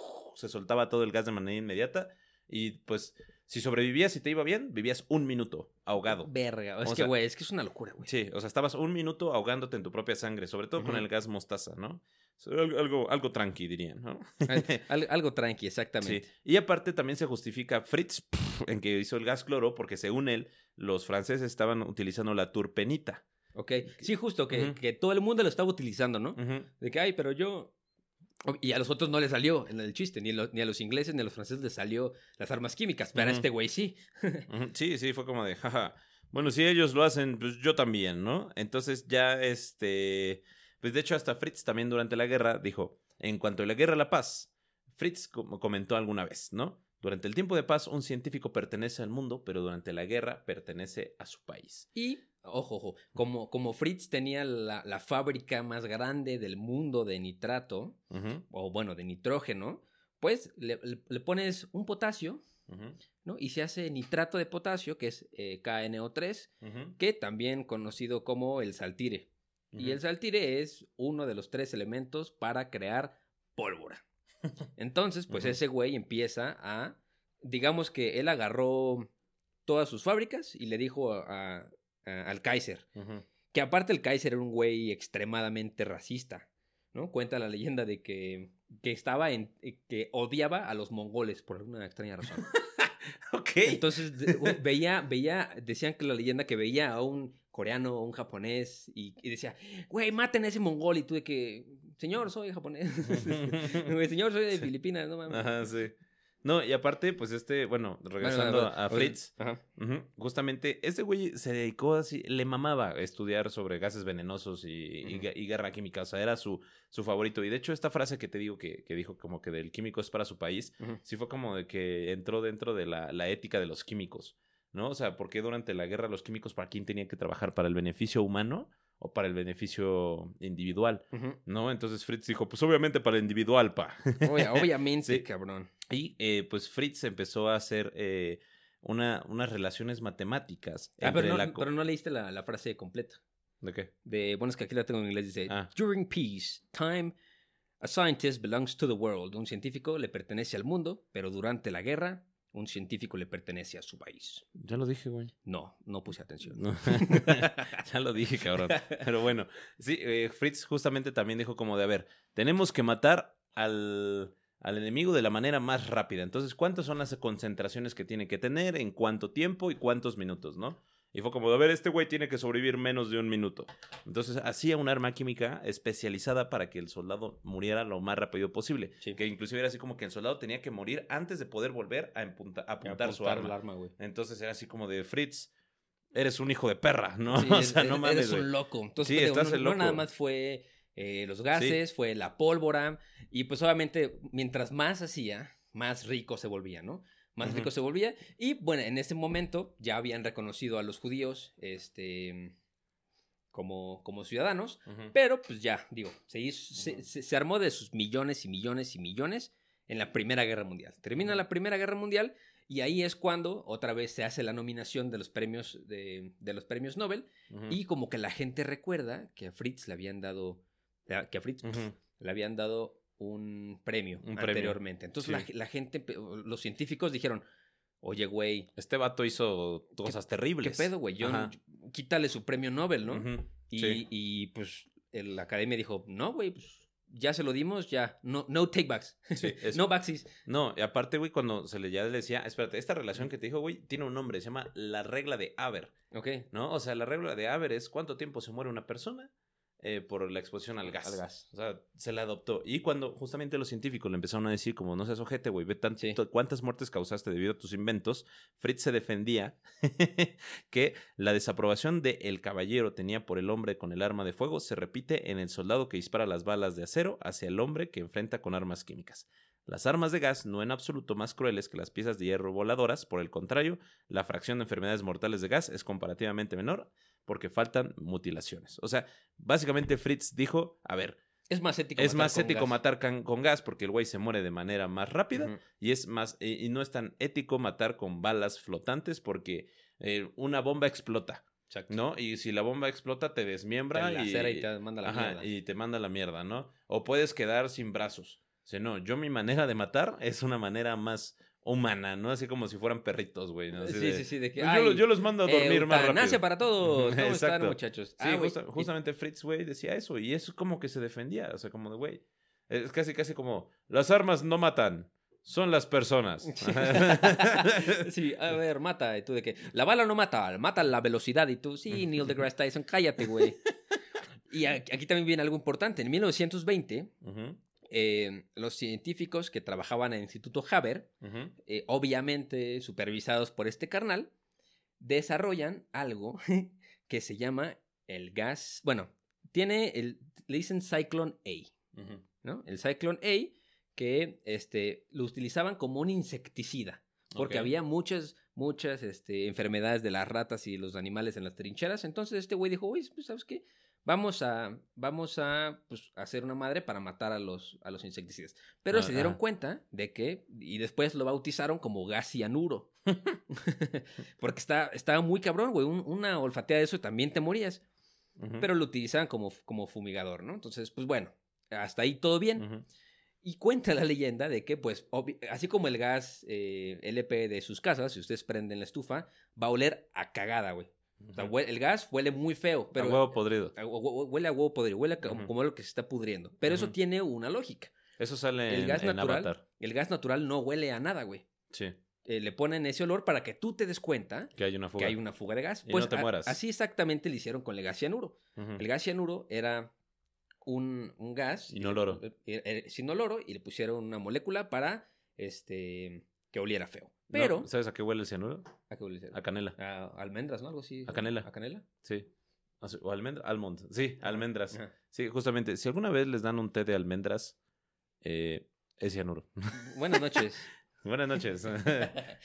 y un güey es así como de, vale verga. Te la toman. Hasta la próxima. Hasta la próxima. Y así como, mi amor, esto sí tiene almendras, ¿verdad? no, mi vida, es de Floripond y tú me llevas a la verga. Espera, Té les, voy, les voy a contar, les voy a A ver, contar chisme, rápido chisme. Un, un chisme. Una vez cuando estaba en la secundaria, es que me acabo de, de notar, eh, nos pusieron a leer como un- unos textos en inglés, ¿no? Estaba Ajá. en clase de inglés, nos pusieron a leer como unos textos y que hablaba de un güey que llegaba así a un pueblo y quería como que dormirse y no sé qué. Y, y buscaba una posada y ya la recibió una viejita y no sé qué, bla, bla, bla. Entonces que la viejita como que lo, o sea, que traía un trip muy raro porque decía que siempre recibía viajeros y era así como de, ok, ¿y, y dónde están todos los viajeros? Y era como de, jaja, no preguntes, ¿no? Y fue como de, bueno, pero mira, te preparé un té. Entonces que se tomó un té que se tenía un, un riquísimo Ujú. sabor almendras, ¿no? Y, y ya pues de repente le dio mucho sueño y cuando se estaba durmiendo, la viejita lo abrazó y le dijo, pero duerme, futuramente vas a acompañar a tus, a tus hermanos No y a tus hijos, güey. Y, güey, yo tenía como 11 años, güey, yo leyendo ese pedo así de... ¿Y tú qué es ¿Qué la verga, güey? Traumado, güey, acá. A su máquina. Cada que comes una almendra, güey, te, te da PTSD, Sí, güey. güey, no mames, güey. Por eso no me gustan las almendras. Ok, pero pues el chiste es que pues el gas cianuro huele a almendra, pero eh, eh, pues no, no- digo decir cuenta las leyendas, pero no es un hecho. Ajá. Es un hecho que pues en la Segunda Guerra Mundial ¿Leyendas legendarias? eh, le dijeron, chavo, bueno, ya él ya no estaba, ¿no? Pero pues le dijeron, pues chavos, eh, científicos, quítenle por favor el olor a almendra, este, o el olor putrefacto, no, o sea, sabe a almendra el cianuro, pero no huele a almendra. Ajá, huele feo. Huele feo, ¿no? Ajá, quítenle el... Entonces quítenle el olor feo y el gas cianuro que inventó eh, Fritz, el Cyclone A, fue el que utilizaron en las cámaras de gas en el holocausto. No inventes. O sea, para que no oliera nada. Su máquina Entonces, pues eh, eh, él fue como el, el actor intelectual. de, de- Del holocausto. Su máquina, güey, eso no sabía. Sí, o sea, sí. güey, imagínate cómo, cómo cambió, güey. Porque, o sea, después de la, de, la Primera Guerra Mundial dijo Fritz, ¿a qué, qué voy a hacer? ¿No? Y fue como, "Mm, bueno, voy a continuar mis investigaciones sobre la extracción de oro en el mar, ¿no? Y concluyó que, que no. Que no te- que no ajá, que mamada, ajá, que era una mamada. O sea, que sí había oro en el mar, pero extraerlo salía demasiado Sí, caro. ¿No? Entonces sí fue. Por eso cuando ven así su arenita puede, eh, así en la playa, posiblemente tenga oro. Colectan un chingo de arena, raza. Coman, coman arena. Coman arena.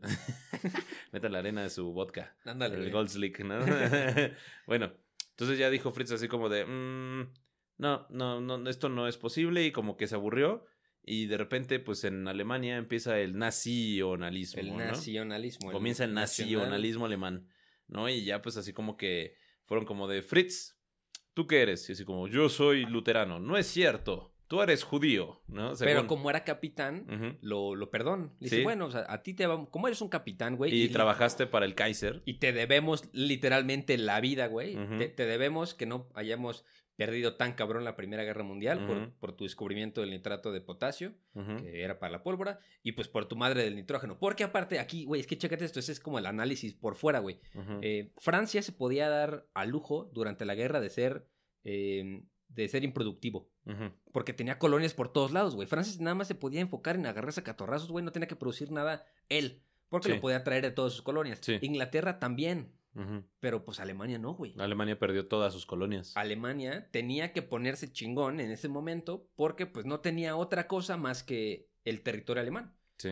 Entonces, pues ahí fue cuando dijeron, este güey nos salvó de una ir- Destrucción. de una destrucción inminente, ¿no? Entonces le debemos a él, entonces no, no lo destituyeron de su puesto como capitán, pero este se dice que él dijo que por su parte, que muchas gracias, pero por solidaridad a sus amigos y a todos sus científicos judíos que sí corrieron del ejército y sí corrieron de sus laboratorios y sí Ujú. corrieron del país, eh, él renunciaba. Sí, eh, era el director de la sociedad Kaiser Valheim. Ajá. Ah, Ah, se me olvidó, se me olvidó contarles. Cuando, cuando empieza la Primera Guerra Mundial, este, se- él se toma unas pastillas para dormir en su casa y este Y lo envenena. y lo despierta Ah. un balazo, es, a la verga, ¿no? Ajá. Entonces se ve por la ventana y su esposa, que era tremendamente infeliz, se dio un balazo en el corazón y se murió. Y escribió que, de que literal, de que mi causa de muerte es por tu culpa, güey, literal, hiciste mi vida miserable, güey, la, la, la, así todo, güey.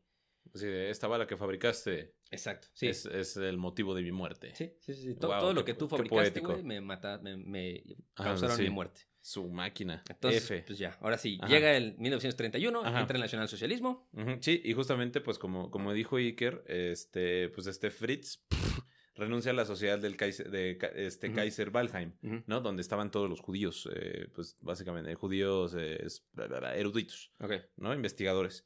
Pero aparte, el Fritz dice que, este, que él sí era judío de nacimiento, pero ya era cristiano eh, por formación, algo así, y ya por conversión, no sé cómo definirlo, Pero, y que, que justamente, pues él, si quería, podía seguir siendo el director de la, de la Córranlo, sociedad. no tiene prepucio. Yo lo vi.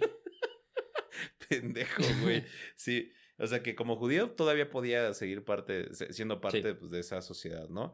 Pero ella no deseaba hacerlo para, por, pues, por ser buena onda con sus compatriotas Pues sí, judíos. güey. que posiblemente no, no vivieran tanto, ¿no? y ya, pues, este, pues pinche Fritz se hizo millonastro, Sí, recontra o sea, se millonario, así. ¿no? Ya, este, pues ya en 1933, este, Fritz empieza a sufrir eh, ataques de angina, empieza a tener muchísimos problemas de salud, pues debido a todo lo que aspiró, básicamente, y no fue la caspa del diablo, sino gases tóxicos. Gas- el gas más tóxico que Eh. existe, güey. Puto cianuro a la verga, güey. sí, güey. Y bueno, pues empieza a tener muchos ataques de, de angina, donde pues eh, eh, justamente pues eh, dicen que esto fue la, la principal causa de muerte de Fritz, ¿no? Porque pues, le arruinó pues, absolutamente todo. Y pues este cuenta igual la historia que pues toda su familia extendida, o sea, toda la familia de su esposa y dos de sus hijos se murieron en campos de concentración. Su, her- su, dos de sus hijas se suicidaron, las dos eran químicas y también se suicidaron sus, dos de sus hijas. Y pues, este, él, bueno, por ejemplo, con, con su hijo no, no me lo imagino, porque también estaba traumado el pobre chamaco, porque el día que su mamá se suicidó, pues eh, él estaba presente cuando la mamá se suicida. Sale Fritz y cuentan los chismecitos, las leyendas legendarias, que le dijo, no te preocupes, hijo, todo va a estar bien. Y en la mañana siguiente, Fritz ya no estaba en la casa y se había ido ya al campo de batalla a liberar gas. En la Primera Guerra Mundial. Ajá, y no regresó como en tres meses hasta, hasta regresando. Entonces, pues obviamente tenía muy descuidada a su familia. Sí. Literalmente fue el mismo papá que él tuvo. Así ya como Sí, ausente. Literalmente, ajá. Era millonario. Y este, pues él iba de camino hacia Palestina, eh, país que sí existe, a este a hacer un centro de investigación. Y en el hotel, pues resulta y resalta que le da un paro cardíaco, un asalto fulminante al miocardio, así dice aquí, bien mamador. Y se nos petatea. El 29 de enero de Fritz. 1934 a la edad de 65 años. Órale, joven, Joven. chavo. No, son Un chavito. chavos, No, todavía. ¿No? Y ya, pues, este, siguiendo los deseos de, de Fritz, ¿no? Eh, pues Fritz fue incinerado y enterrado en el cementerio en Hornley, Hornley, en Basilea, el 29 de septiembre de 1934, ¿no? Y eh, luego fueron, eh, ah, y luego pues los, los restos de su esposa los sacaron, Y los volvieron lo- a poner. los volvieron a enterrar en Y su tumba está 1937. chafísima, güey. Y bueno, eh, algo que no, no comentamos es que Fritz era muy buen amigo y así súper compa, compadre de Albert Einstein. Nuestro compi el Alberto. Ajá, el nuestro compa el Alberto. Y eh, pues este, cuando, cuando muere Fritz, Albert Einstein dice, la vida de Haber fue la tragedia del judío alemán, la tragedia del amor no correspondido. No correspondido. Órale. Sí. Unrequited No love. mames, era un hijo de la chingada. Pero, güey, mira. O sea, bueno. A ver, va- vamos a analizarlo de una manera más vamos, vamos objetiva. a, vamos a pensarlo con la Mira, cabeza fría. Con la cabeza fría. Primero, güey. Si no hubiera sido él, el del nitrógeno, Hubiera sido alguien más. alguien más lo hubiera inventado, güey. Sí, siempre. Si alguien no hubiera la ciencia, hecho la el ciencia gas moderna cianuro, es así. alguien más lo hubiera inventado, güey. ¿No? Yo digo que fue un güey víctima de sus circunstancias y muy humano, que se dejó llevar muchas veces por sus sentimientos. Llámale lo que quieras, güey. Pero, Eh, güey, o sea, disfrutaba matar gente con gas mostaza, cabrón. ¿Cómo puedes clasificar a alguien de humano así? Aquí nos vamos a agarrar a putazos. Aquí nos vamos a agarrar a catorrazos. A ver, es que, a ver, él sí tenía el objetivo de, de inventar O sea, el, pero el sup- pe- la- el de humano, güey. Ajá, el sustituto, ¿no? O sea, al principio. Sí, al principio. Yo pienso que le pasó como a todos, enloqueció de poder. ¿No? O sea, porque tenía buenos fines al principio, que fue encontrar el sustituto de- del nitrógeno natural. Pero no creo que lo haya hecho por el salvar a la humanidad, güey. No, pues. Lo hizo para probar muchas cosas, a lo mejor, güey. Para decirle a su jefe que no, es un que era un- que no era un idiota, güey. porque se quería forrar de lana, güey. También, o sea, y, y- pero pues eso fue muy benéfico, Exacto. ¿no? Y luego al final... Yo creo que lo más benéfico que le ha pasado a la humanidad de, de, de ese momento, güey. ¿Qué más, güey? Pero ya después el güey dijo como, ah, hacer armas químicas, sí, También paga, Jalo. ¿sí? Pero pues es el adoctrinamiento, güey. O sea, ya estaba igual adoctrinado y tenía ideas. Pues es que él lo que quería ser parte como de la Exacto. socialite alemana. ¿no? O sea, él quería ser como el químico más chingón de Alemania y Europa. Y del mundo. Y que sí lo fue. Ganó un premio Nobel. Exacto. Sí, sí, sí, exacto. Pero No, No sé, lo ¿sabes qué? Lo vamos a dejar a, a criterio, a criterio de los escuchas. Fue Así- bueno, fue malo, fue regular, fue el némesis de la humanidad, el peor judío que ha existido, Fue, ajá, fue Judas. o el mejor judío que ha existido, sin contar a Jesús. Sí, eh, no, a ver, Jeremy es judío. Él es el mejor judío que yo conozco. ok, me sí. late. También. No, pero no sé, güey. Este. No, no sé, yo creo que habría que dejarlo a criterio propio. Para mí, para mí, güey, desde que. No importa qué, qué beneficios tenga, o sea, que, qué tan cosas. buen- o sea, no hay como un, una un paralelismo de. O sea, bueno, sí hizo muchas cosas malas, pero también hizo cosas buenas. ¿no? Exacto, O sea, como que no. El güey era malo. Sí, de que güey es campeón del mundo y juega en el Barça, pero engañó a Shakira. No, pendejo, güey. En su propia casa. Comían Oh, su puta mermelada. Es que, güey, también se pasa de verga. Sí, güey. Sí, sí. No, es la qué bueno. mermelada de melocotón, güey. Esa, no se comparte, bro. Oye, y yo les iba a hablar al final del podcast un poco de las armas químicas. Ok, ah, sí, cierto, Sí, cierto. Cuéntanos, Porque cuéntanos. después de la Segunda Guerra Mundial, las armas químicas fueron eh, totalmente prohibidas. ¿no? Y de hecho se crea una madre, que no, no me acuerdo ahorita, les digo, eh, que pues se crea una institución a partir de la ONU, a ver si me lo puedes ayudar buscándole el nombre, Sí, sí, sí. que es, eh, un- son unos supervisores de armas químicas. Eso, no sé qué de supervisión de la no proliferación de armas químicas. Así búscalo ahorita en, en el Google. La no proliferación de armas químicas tiene un nombre la institución, pero esta institución pues se encarga de ir a los países y de ir a los países, y bueno, se encargó de ir a los países que tuvieron armas químicas durante la Segunda Guerra Mundial para revisar que estos güeyes pues no tuvieran más, ¿no? Entonces, OPAC. se llama. la OPAC. La Organización de la Prohibición de las Armas Químicas es la encargada de la administración de la Convención de, de Viena, yo supongo, ¿no? Ajá, Sí. ajá. Sus actividades principales son verificar la destrucción de los arsenales químicos existentes y la eliminación de las capacidades para desarrollarlos. Bueno, entonces obligaron a, a la Alemania occidental y oriental a eliminar las fábricas de armas químicas. A Ah. Francia, a Inglaterra, a Estados Unidos, a Rusia, bueno, la URSS. No lo vieron, pero hice las comillas más Ajá, grandes el- que he visto en mi vida. Y es lo que voy a decir. Son entre comillas todo esto, ¿no? Entonces la OPAC se supone que es la supervisora de ese pedo. Pero de repente, ¿qué pasa? Llegan ciertas guerras, como la, la guerra del- de Vietnam. Sí, llega... el, el napalm no me digas Ajá. que no es un arma química, Sí, güey. güey, o sea, llega la guerra de Corea, llega la guerra de Vietnam y de repente si en la guerra de Corea, oye, están usando gas mostaza. Así es que es la URSS, ¿no? Entonces, no mames, pero murieron eh, norvietnamitas. Sí. Es la URSS. y hay colombianos por alguna razón. ¿Sabías eso, güey? Es No, como, es un... Vamos a, hay, hay que hablar de Vietnam. Va. En, en No, breve. pero en la, en la de Corea había, había colombianos. Fue el único país latinoamericano que fue a la guerra de Corea. Ah, güey, no chingón. ¿Por qué? Porque, pues ya sabes... Pues por o sea, parces, güey. No, no por parces, porque pues, Estados Unidos dijo, hey, ¿alguien quiere ir a la guerra de Corea? Y Colombia dijo, yo. Eh, oh, parcero, cuéntame, papi. y ahorita pues tienen una buena relación los, los surcoreanos con Mm, Colombia colombianos. gracias a eso. Ah, Sí, huevo. o sea, sí, son como, ¿cómo se llama? Crossovers que no, no pensarías. Pero bueno, eh, luego en la guerra de Vietnam, güey, pues está en la Palm, ¿no? O sea, sí fue Sí. como, güey, ¿qué pedo? Está la gente naranja, Sí. que pues justo era un, el agente naranja, el- para los que no sepan. cabrón, güey. Ajá, para los que no sepan, y a ver, ustedes díganme si esto no es un arma química. El agente naranja era un herbicida que rociaban los estadounidenses sobre las selvas vietnamitas, porque el Vietcong, el Viet Minh, perdón, Ujú. ¿dónde se escondía? ¿No? O sea, lo- los, los norvietnamitas. Pues en las selvas, güey. ¿No? En las selvas que eran súper pesadas para los, para los gringos y para los... Sí, po- po- por eso está el dicho de que de la nada están los gringos y empiezan que, eh, que, la, que la selva empieza a hablar vietnamita. sí, pues justamente, güey, o sea, la estrategia del Viet Minh, o sea, era justamente pues esconderse en las selvas y hacer trampas.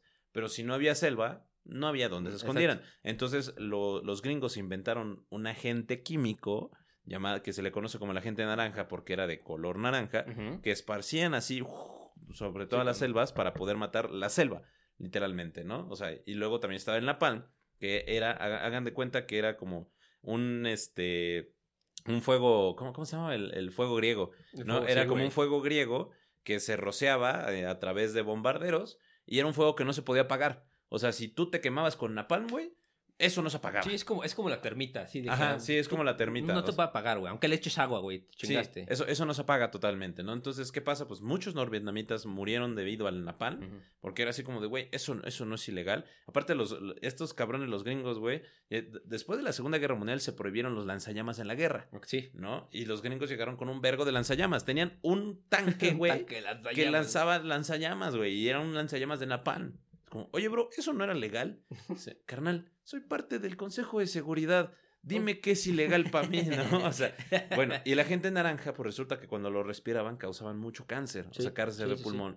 Y no solo los norvietnamitas, hubo una epidemia de cáncer cabroncísima para ellos, sino también para el ejército estadounidense, güey. Hay demandas todavía de cientos de miles de estadounidenses en contra del gobierno por el cáncer que les causó el agente naranja. Y no solo eso, sino que eh, era radioactivo ese pedo. O sea, bueno, era como Sí, la sí. radiación que eh, los que nacían era, podían llegar a nacer con Sí, o malformaciones. sea, te, da, te, da- te dejaba problemas congénitos y genéticos. Cabrones, güey. O sea, y fue como de, oye, bro, eso no es un arma química. Sí. No. No. no porque yo lo digo, ¿no? Entonces se supone que también. Ah, y aparte, ¿sabes quién hizo la, la gente naranja? Monsanto. Mon- Monsanto. Monsanto, ¿no? Podríamos también platicar algún día. Deberíamos Sí. hacer algún podcast de las armas más destructivas Ah, estaría que chido. existen. Sí. O la historia de, de las armas químicas, o la historia de del como el, el armamento. Estaría cagado. Sí, y luego, güey, ya cuando, cuando llega la- lo que es la, la guerra del Pacífico, eh, no, la- perdón, la guerra del Golfo Pérsico, en donde si no saben cuál fue, pues fue una vez que Irak dijo vamos a invadir Kuwait y ya los gringos dijeron eso no se puede, ¿por qué? Porque yo lo digo, ¿no? Entonces ya pues se hace la guerra contra Irak, contra su presidente Saddam Hussein. ¿no? Cuando, este, sí, sí es Saddam Hussein. Sí. Sí, Saddam Hussein, este, ah, pues estoy confundido con Osama Bin Laden. Bueno, contra Saddam Hussein y los talibanes de Osama Bin Laden, que, este, que entran a Irak y de repente dicen, no, es que este, ellos utilizaron armas químicas en Kuwait, ¿no? Y fue como de, ok, bueno, pues está bien. Pier- bueno, pierde Afgani- eh, este, Irak, perdón, la guerra del Pacífico. Y luego viene la segunda invasión a Irak por Osama Bin Laden, después de la caída de las Torres Gemelas, donde atacan eh, y Estados Unidos invade junto a los, a los miembros de la OTAN Irak, en porque, según ellos, y cito, había armas de destrucción masiva y armas químicas, laboratorios de armas Armas químicas, químicas. lo cual nunca fue comprobado, ¿no? Inclusive Bush, hijo, ya dijo así como de, jaja, sí, no, no encontramos nada, no, no, no había. No había. Después de que destruimos My un bad. país, ¿no? Y también igual lo mismo en Se me Afganistán. chispotio. Luego, cuando llega ahorita la guerra en Siria, güey, empiezan a haber ataques con gas, mosta- con gas cloro. Con gas cloro, güey. Pero durísimos, güey. O sea, Pinche Haber, güey, resucitó el cabrón. Sí, güey, resucitó, resucitó porque durante la guerra civil siria empezaron a haber muchísimos ataques con armas químicas y, y con lo que se le conoce como fósforo blanco. Sí, güey, eso está cabrón, El fósforo blanco, Pues pues igual igual no saben qué es. Ajá. Este, eh, hagan de cuenta que es un polvo, o sea, de color blanco, que está al punto de. O sea, al rojo De vivo, se podría decir. Ajá, al punto de. No de combustión, pues de. Sí, sí, de ignición. ¿no? Ajá, no sé cómo se diga, ¿no? Está muy caliente. Sí, está, está requetearto caliente, o Sí. sea. Sí, está, está muy caliente esa madre, ¿no? Entonces lo que hace el fósforo es caerte en la piel y te quema. Sí, ¿no? hasta- ah, pero hasta los huesos. Hasta ¿no? los no se huesos. detiene hasta, Sí, hasta que vales hasta que madre. te es un bújero, güey. Sí, y eso no se puede quitar, ¿no? Entonces también es una de las armas químicas prohibidas. Pero acusan a Bashar al-Assad, el, el presidente de Siria hoy en día. de- Ya, bueno, de hecho, desde antes a su padre, Hafez al-Assad, lo acusa de tener fábricas de fósforo blanco, de gas cloro, gas mostaza. ¿No? Y Hafez al-Assad fue como, pues pruébalo, güey. No, pues, entonces vamos a invadir, ¿no? Pero no lo hicieron. Pero sí, Bush lo declara en el Triángulo del Mal. Del- No, exacto.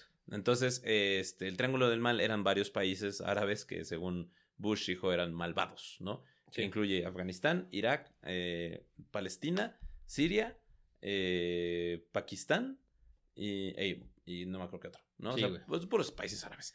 Entonces, el punto, güey, es que durante la guerra civil siria empieza a haber muchísimas muertes por eh, ataques con, con armas químicas, ¿no? Pero ¿de dónde salieron? Entonces Estados Unidos acusa a Bashar al-Assad de realizar las armas químicas. Rusia acusa que son los rebeldes Sí. sirios los que están utilizando las armas químicas y los, eh, el Estado Islámico.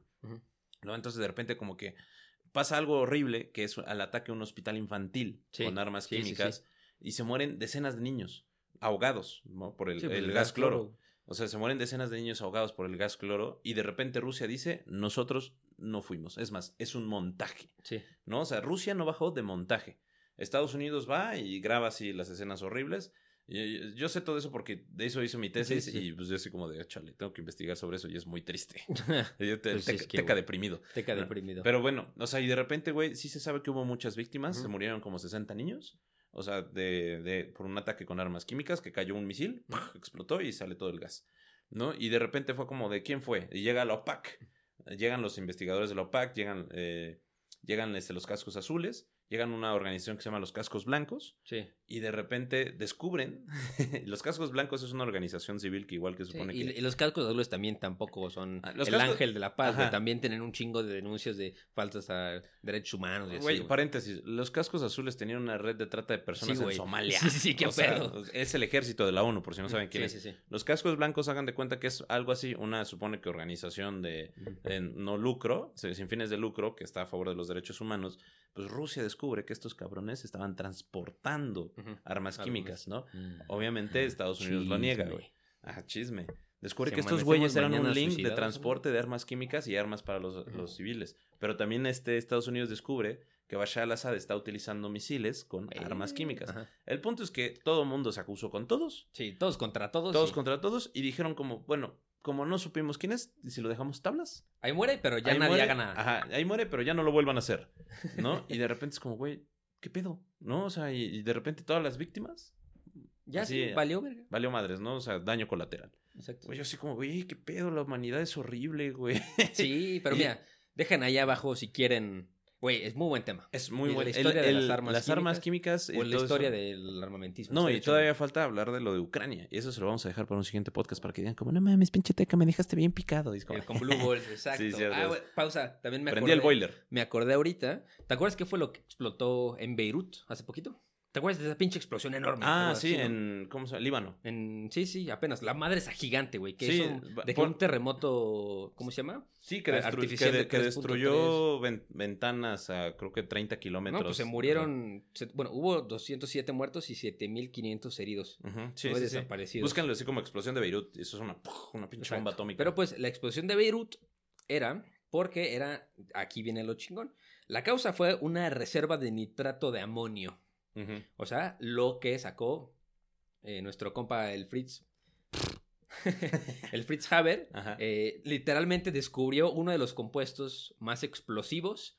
Porque si se acuerdan, eh, pues que les conté al principio del capítulo, aquí como que cerramos el círculo de la lección muy breve de química que pues necesitabas mucha energía para separar un, un, un- bueno, Unos átomos un- de unos- oxígeno. una molécula de N3. Ajá.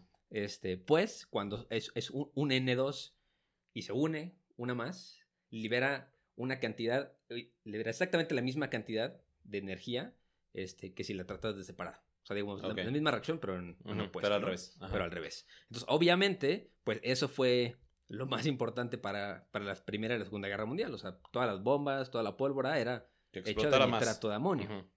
Entonces, pues digamos que este, este mi bro escogió y, y descubrió pues uno de los compuestos más explosivos en la historia de la humanidad. O sea, nada más vean, nada más vean el video de Beirut y van a ver qué pedo. O sea, Hay- sí es una un- locura, güey. O sea, Hay un chismecito de que se sabía que, bueno, que el Líbano concentraba esos de nitrato de amonio porque pues no solo sirve para hacer explosivos, sino también para hacer armas químicas. sí. Entonces era así como... y "Ah, bueno, fertilizantes. y fertilizantes, ¿no? O sea, justamente Sí, fue sí. como de es que lo usábamos para cuestiones buenas.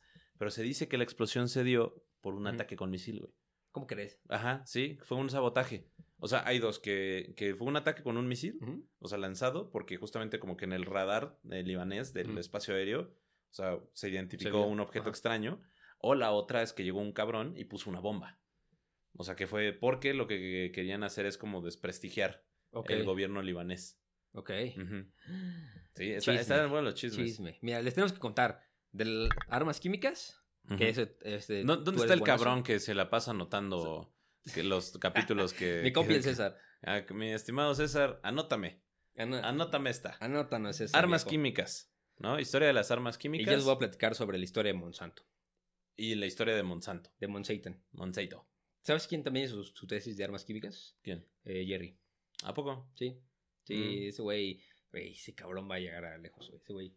Ah, Ese güey nos va a dar chamba. De la Interpol, güey. Van a ver. Van a ver. Marquen mis palabras, güey. Cuando nos estén buscando, el Jerry va a aparecer así bajando un helicóptero. Así de... Esos no los... Ah, vamos a hacer como hombre peligroso, güey. Como. Nicolas Cage, güey. Así de cuando nos arrastren, as- nos, nos encierren por no saber cómo deducir impuestos y no hacer nuestras firmas iguales, va a llegar el Jerry a decir, libérenlos. No, estos güeyes vienen conmigo. Y así como, y ahora me la chupan, bro. Buenísimo. A ver, pues, güey, antes de irnos. preguntas. Bueno, es que, güey, ya nos vimos bien lejos, güey. Ah, a ver, Preguntas. Aquí está, aquí está la pregunta. Me la mandaron, me la mandaron. Me la mandaron. Ah, porque por si no se acuerdan, ahora tenemos una dinámica que nos van a hacer ustedes unas preguntas que nos van a mandar por Instagram y nosotros las vamos a responder en los capítulos. Ok, la primera pregunta dice. Ok. ah, Bueno, esta la voy a dejar hasta el final. Dice: Mi pregunta es: si tuvieran una máquina del tiempo, ¿a qué época viajarían para ser testigos presenciales de la vida en general o un evento histórico en concreto? Güey, yo el auge de Tenochtitlan, güey. Sí. O sea, n- o sea, no hay como para mí algo más increíble de unos cabrones que hicieron una ciudad encima de un lago. Y no son italianos, aparte. no, güey. O sea, para mí el auge de Tenochtitlan, porque, y cito lo que dijo Cortés, no existe una ciudad más hermosa que haya presenciado en mi vida que Sí. la gran Tenochtitlan. Ujú. ¿Tú, güey? Pues la misma, la verga. A huevo. Ya sí, me voy a chingar. madre, Pues una ciudad de 100 mil cabrones, güey, de- que tenía una capacidad para hasta 400 mil personas. ¿no? Sí, está- Aparte estaba sobre un lago así en medio y a lo lejos podías ver la Copan, podías ver este Texcoco, güey. Aparte podías ver el gran canal que, que los mexicas hicieron para separar el agua dulce del agua salada del lago de Texcoco. O sea, Ve. está cabrón, güey. A ver, antes, antes de la última pregunta, que La es última, la, la mera buena, este, estaba platicando con un compi que es súper fan del podcast, se llama Brian Steven, que le mandamos un gran saludo. Un saludo, mi estimado Un- Brian. Un Besito en el pollollo. Claro que sí. Y la última pregunta de. Mira, esta la escribió Vivian. Claro que sí. Hola, Viv. Dice. mm, A ver, creo que va a ser tú. A ver. La primera. Querido Ikeriteca, ¿cuáles son sus fuentes? Ah, buenísimo. Qué bueno que preguntas, Viv. Este. la Nuestra, fuente- ma- no, de hecho, creo que es algo que nos han preguntado mucho. Sí. Sí, nuestras fuentes son. Y recuerden que si ustedes quieren también que contestemos sus preguntas, por favor, mándenos mensaje a Instagram de Historia para Tontos-podcast o Historia para Tontos, en los cuales pues podremos seguir platicando. Y pues si quieren salir aquí en el Bello Podcast con su arroba de Instagram, mándenos sus preguntas. Muchísimas gracias a todos ustedes por escuchar una hora y media Sí, de este te bello podcast. Y lo bueno es que este podcast fue sin, este, ¿cómo se llama? Sin los pinches anotaciones de Licker. Es que hubiera estado muy bueno. Que- Pero bueno, les, buena- les prometo, les prometo que el de Monsanto va a estar cabrón. Ay, seguramente va a olvidar sus copias. va a ver. Pero bueno, eh, muchísimas gracias por estar por aquí. Yo soy Teca de Historia para Tontos. Me acompaña como siempre Iker. Síganos en redes sociales. Y bueno, si quieren contenido totalmente exclusivo y ver Iker desnudo o sus patas, Mm, por patas. favor suscríbanse al Patreon. Nos las pasamos de huevos, la neta. Así que muchísimas gracias. Y ya ahora lo voy a decir porque yo estoy de narrador. Recuerden que no hay historia si no hay un. ¡Güey! bye, bye. Nos vemos. Fuentes brotantes. Arial 12. De Ortiz. Hey, folks, I'm Mark Marin from the WTF Podcast, and this episode is brought to you by Kleenex Ultra Soft Tissues, your ally to help tackle your allergy symptoms this season. I love the change of seasons, but nobody loves pollen and all those other things floating in the air that make you sneeze during this nice weather. Kleenex Ultra Soft Tissues are hypoallergenic and allergist approved, so fight back against watery eyes and runny noses without worrying about irritating your skin. For this allergy season, grab Kleenex and face allergies head on.